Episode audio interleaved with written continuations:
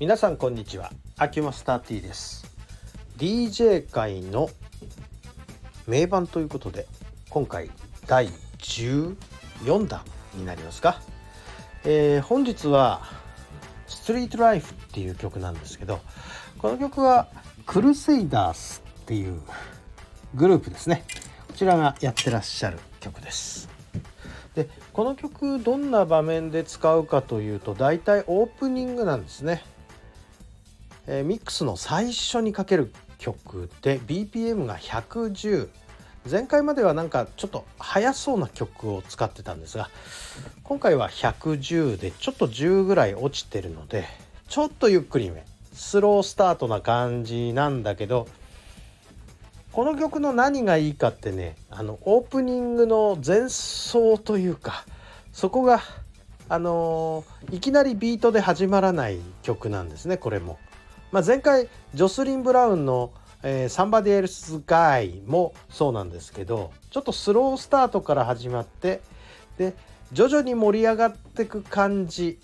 がなんとなくオープニングにはいいんですよね。あのいきなり「おりゃー!」って踊りに行くノリノリの人たちはまあいいんですが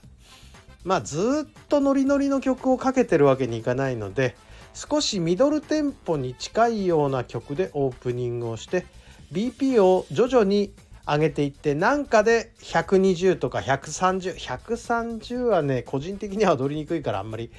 好きじゃないんですけど120ぐらいが好きなんですけれども、えー、だんだん盛り上がりに向かって曲調とテンポを上げていくっていうような感じでいつもはミックスするかなという感じです。えー、何しろまあこのちょっとジャズっぽい感じがかっこいいんですよね。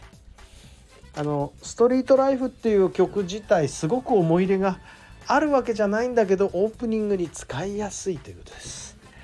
えー、漢字としたらそうですねこのあとつなぐとしたら例えば釈迦卓あたりのナイトバーズとかねこういうのをつなぎたくなっちゃったりしてで次回紹介しようかなと思ってる曲もそのこの曲につなげて次かけるみたいな感じの曲で。でねこの時代のレコードをかける時に注意しなきゃいけないのって今みたいにビートが機械打ちじゃないんですよね。あの手打ちドラムでやってるからスピードがすごい揺れるんですよ。まあ DJ 界では揺れ物っていう感じの言い方をするんですけど揺れ物って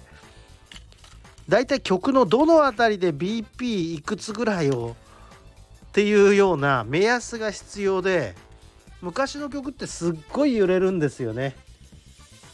BP110 と言いながら、えー、105ぐらいに落ちたり120ぐらいに突如上がったりとかねそのなんか盛り上がりのところでちょっとビートが速くなる傾向があってこれがミックスの時に結構難しいんですね。オート BPM でこの辺うまくいくのか検証したことはないんですが何しろ揺れ物は苦労します。ということで、えー、本日は、えー、ストリートライフを紹介させていただきました。ありがとうございました。